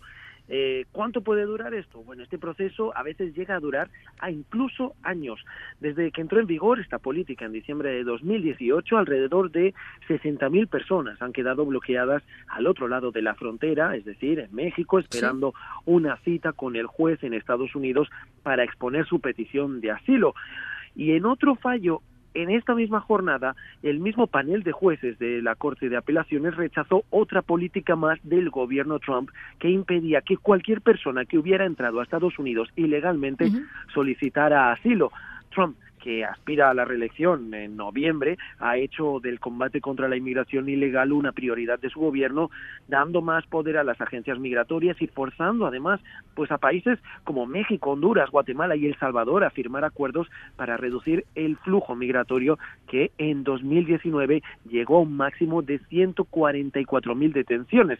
La cita ya la cifra ya se situó en menos de 37 mil de 37 mil el mes pasado de acuerdo a estos cambios migratorios que habían hecho desde la administración. Pero la justicia decide que no es coherente llevar a cabo este tipo de políticas y por lo tanto es un duro golpe para la administración. Y entonces, ¿qué va a suceder, Bricio? ¿Esto quiere decir que ya no pueden regresarlos y van a tener que inmediatamente eh, eh, empezar a aceptarlos en Estados Unidos? Bueno, pues de momento esa es la, la, condición. El juez ha ordenado que se frene estas políticas migratorias. Lo que vamos a ver muy probablemente es que la administración Trump va a recurrir esta sentencia, este fallo, y es probable que incluso lo llegue a, lo lleve hasta hasta la Corte Suprema. Pero de momento de, la orden judicial es que se frene la implementación de estas políticas migratorias y por lo tanto no se, se debería volver a dar estos eh, pues asilos, a conceder estos asilos dentro de Estados Unidos y quedaría frenada pues esas esperas que estamos viendo en la frontera en el lado mexicano, ya que como digo, pues es que algunas personas incluso llegan a, tener que esperar años en, estos, en estos casos. Bien, pues te agradezco mucho la información, Bricio. Te mando un abrazo hasta Washington. Un abrazo de vuelta, Ana Francisca. Buen fin de semana, Bricio Segovia, desde Washington, D.C. Y hacemos contacto con Eunice Rendón. Ustedes la conocen muy bien, analista experta en temas de migración y seguridad. ¿Cómo estás, Eunice? Me da mucho gusto saludarte. Muy bien, Ana Francisca. Buenas tardes. Buenas tardes, Eunice. Pues platícanos un poco cuál es la percepción, esta, pues este triunfo, no sabemos si parcial o total, eh, pero por lo pronto triunfo de, de, de, una iniciativa que surge, pues, como defensa de los derechos humanos de los migrantes que están tratando de llegar a Estados Unidos, ¿no?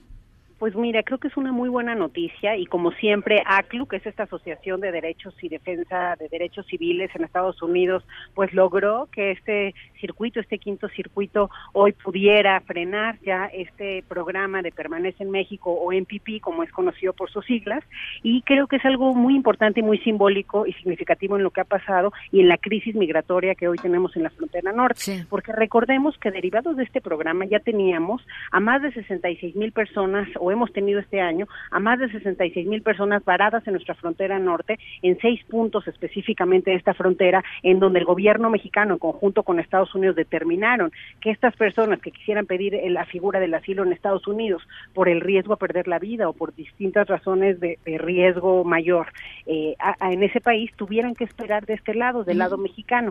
Y eso, pues hemos visto que, ah, y lo hemos repetido nosotros, yo constantemente lo he hecho, lo he escrito, que eh, viola el, debido proceso también de estos migrantes, porque eh, el, la propio, el, el, artículo 44, el artículo 33 de la Convención Internacional de Refugio marca que tú no puedes regresar a las personas que están con un riesgo mayor a ese país del que están huyendo pues, eh, sin haber hecho un análisis pertinente. Y mucho de lo que estaba pasando con aquellos que quedaban en México, con las cifras que tenemos de Estados Unidos que salieron hace algunas semanas también, vimos cómo deportaron a más de 18 mil de, esas, de esos 66 mil solo se han analizado eh, otros 18 mil casos y vemos cómo de esos 18 mil deportados, solamente el 344 contaron con un abogado para llevar a cabo todo el proceso. Entonces, realmente han sido eh, condiciones violatorias a los derechos y al, y al debido proceso que estos migrantes eh, tienen que tener y creo que me parece correcta, aunque sea temporalmente, esta decisión y ojalá que esto termine con ese programa que, que además para México tampoco estaba dejando nada bueno porque creo que no hay tampoco las políticas y los recursos adecuados para trabajar con estos migrantes que están pues ahora sí que en la espera de este asilo sin ninguna otra condición por mientras. Ahora, lo que, lo que pues va a estar complicado y quizá tarde un, un tiempo es bajar esta información pues a la población migrante, ¿no? Porque pues sabemos y se conoce de, muchísimos abusos en la en la frontera por parte de autoridades migratorias de Estados Unidos que yo no sé si van a estar muy contentas de, de aceptar este inmediatamente a todos estos refugiados como tales, ¿no?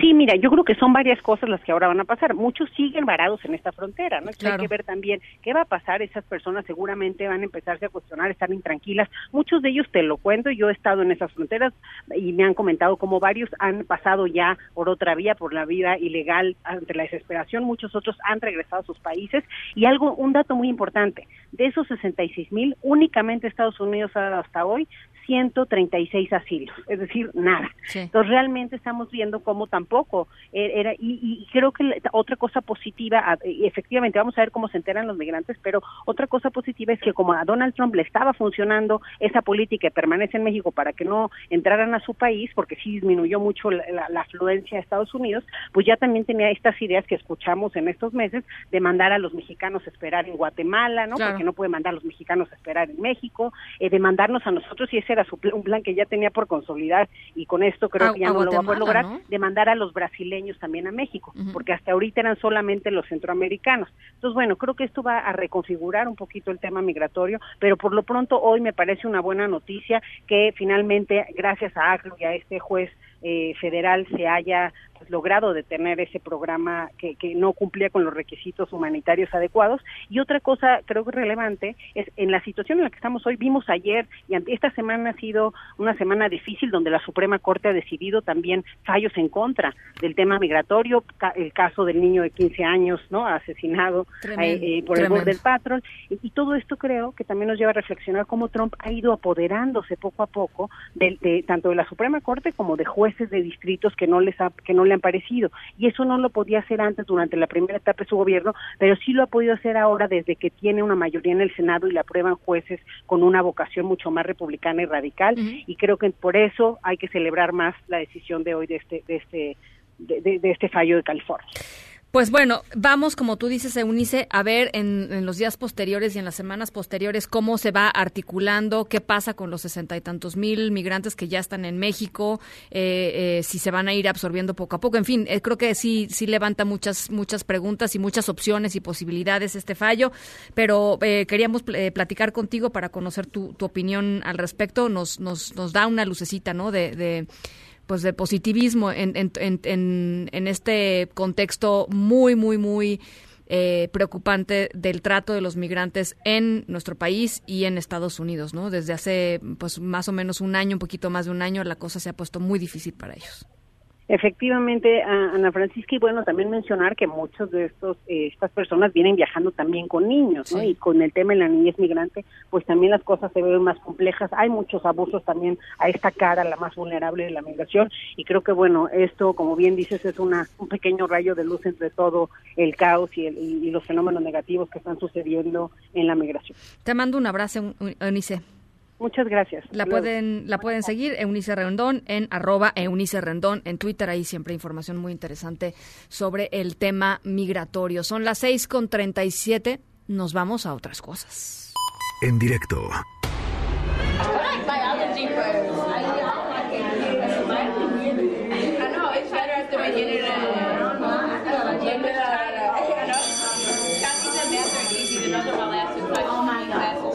Nuestra historia sonora de hoy eh, sucedió en Carolina del Norte, en una preparatoria.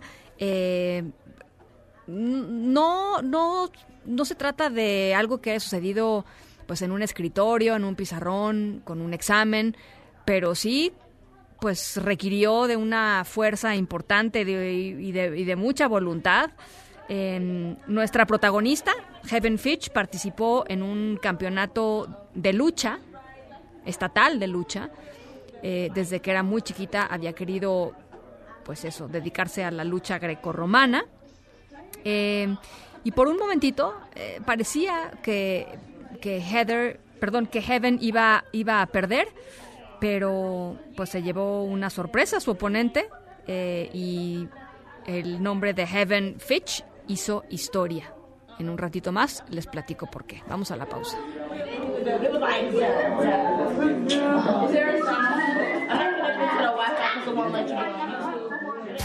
En directo con Ana Francisca Vega por MBS Noticias. En un momento regresamos. Continúas escuchando en directo con Ana Francisca Vega por MBS Noticias. Vengo a contar hoy acerca de una investigación de un psicólogo, un psicólogo israelí que se llama David Kahneman. A pesar de ser psicólogo, estuvo estudiando durante muchos años la conducta humana, pero sobre todo relacionada con la toma de decisiones, mm. en donde explica que se necesita lo que él llama la teoría del empujón. ¿Por qué una momia? Bueno, porque, porque lo que se necesita sobre todo es que haya, eh, mediante en este caso el proceso de momificación, pues lo mejor conservado, toda la cavidad oral, la cavidad nasal, la faringe, la laringe. Desde luego, pues de la lengua se ha perdido mucho, pero de lo que tienes puedes extrapolar datos para saber, pues de qué tamaño era la lengua, cuánta cavidad oral estaba cubriendo y demás. Pues bueno, tuvimos esta primera imagen muy hermosa de un agujero negro al centro de una galaxia llamada M87 y ese se ganó el primer lugar. Nos ayuda a ver que lo que había predicho Einstein es cierto, que de verdad estos objetos existen allá afuera en el universo y que además ya podemos encontrarlos, medirlos eh, y, obtener imágenes. El equipo de En Directo felicita a nuestra colaboradora María Emilia Beller por su nombramiento como directora del Universo, Museo de las Ciencias de la UNAM. Felicidades, María Emilia.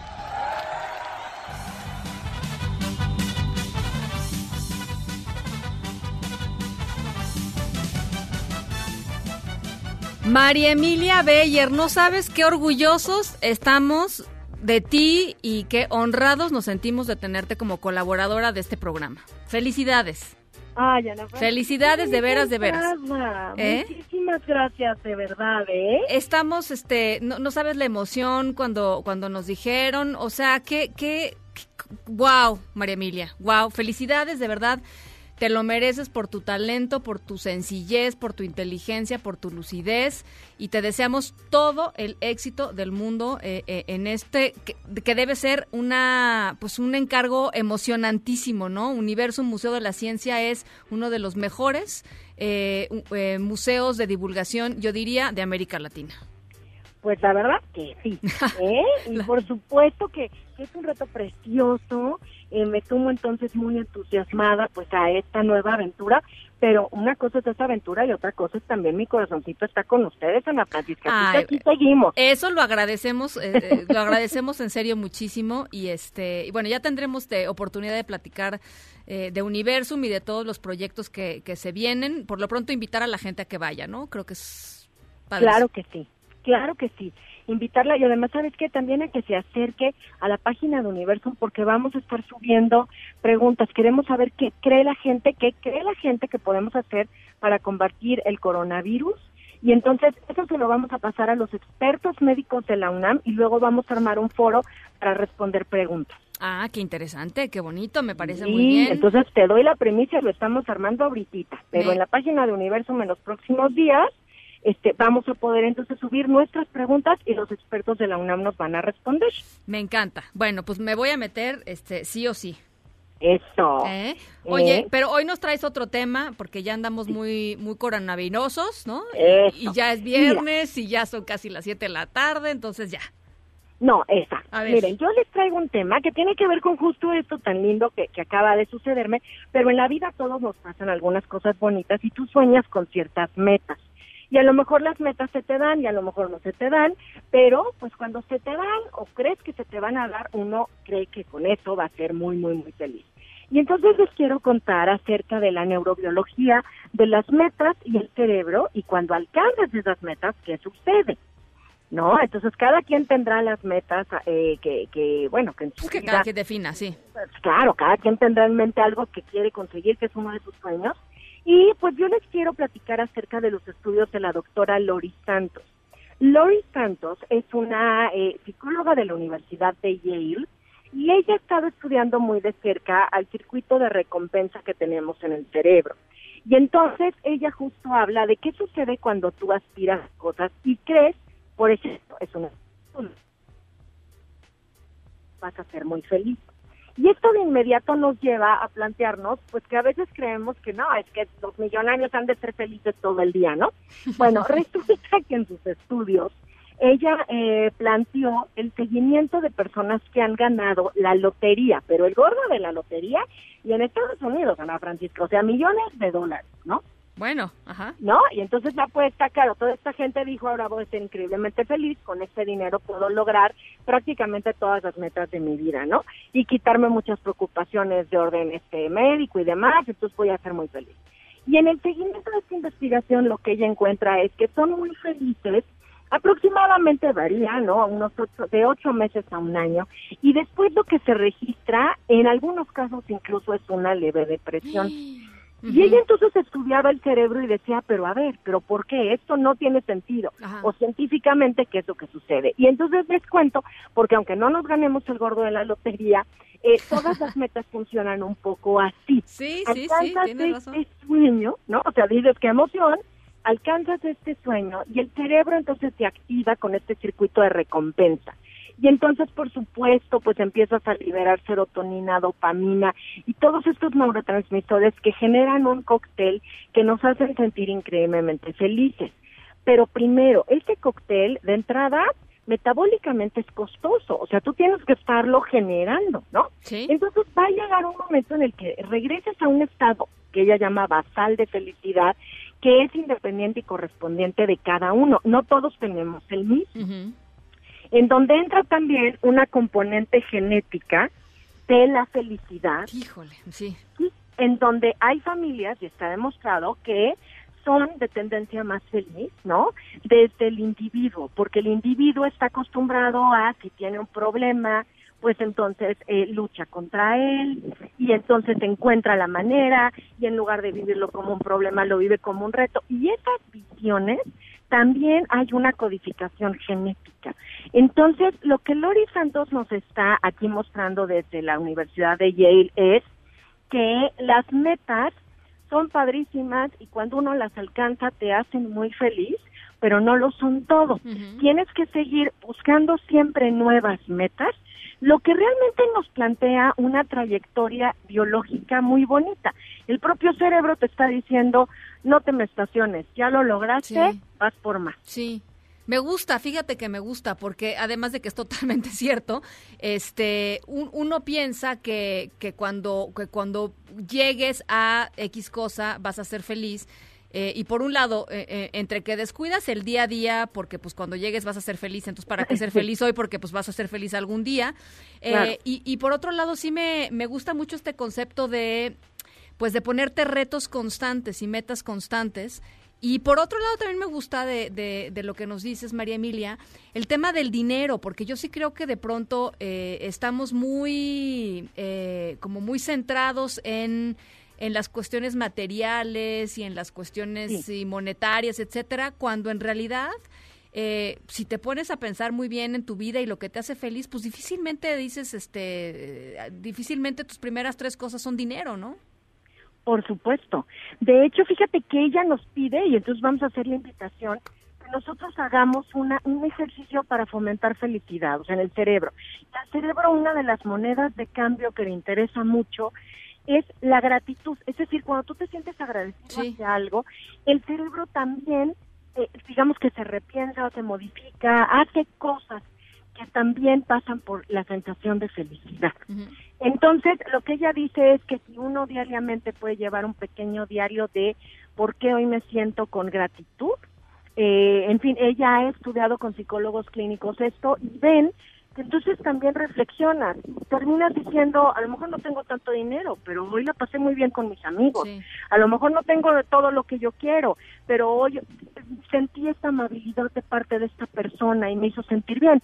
Y de otro modo no lo registras y a veces el cerebro tiende a olvidar muchas cosas para guardar otras tantas. Entonces, bueno, pues tratemos de guardar las buenas y no las malas. Pues nosotros hoy estamos muy felices por ti. Y eso, y, eso y, estamos agradecidos de tenerte aquí en el programa. Y lo digo de veras muy en serio, María Emilia, de veras te agradezco muchísimo eh, todas tus colaboraciones. Y te mando un beso grande de lejos, eso sí, de lejitos, este, sí, Ana muy en la onda coronavirus. Y este y platicamos el viernes que entra.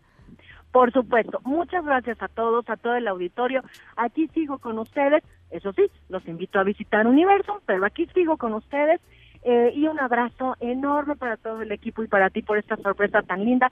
Yo también me quedo muy feliz, Ana Francisca. Gracias. Un abrazo, las seis con dos. Vamos a la pausa, regresamos.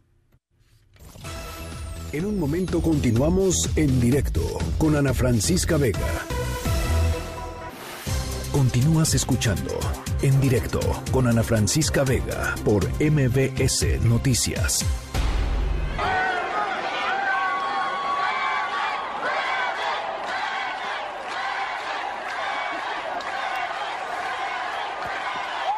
Nuestra historia sonora de hoy tiene que ver con Heaven Fitch, una chica de Carolina del Norte que se convirtió en la primera mujer en ganar un campeonato estatal de lucha individual de la Asociación Atlética de Preparatoria de ese estado.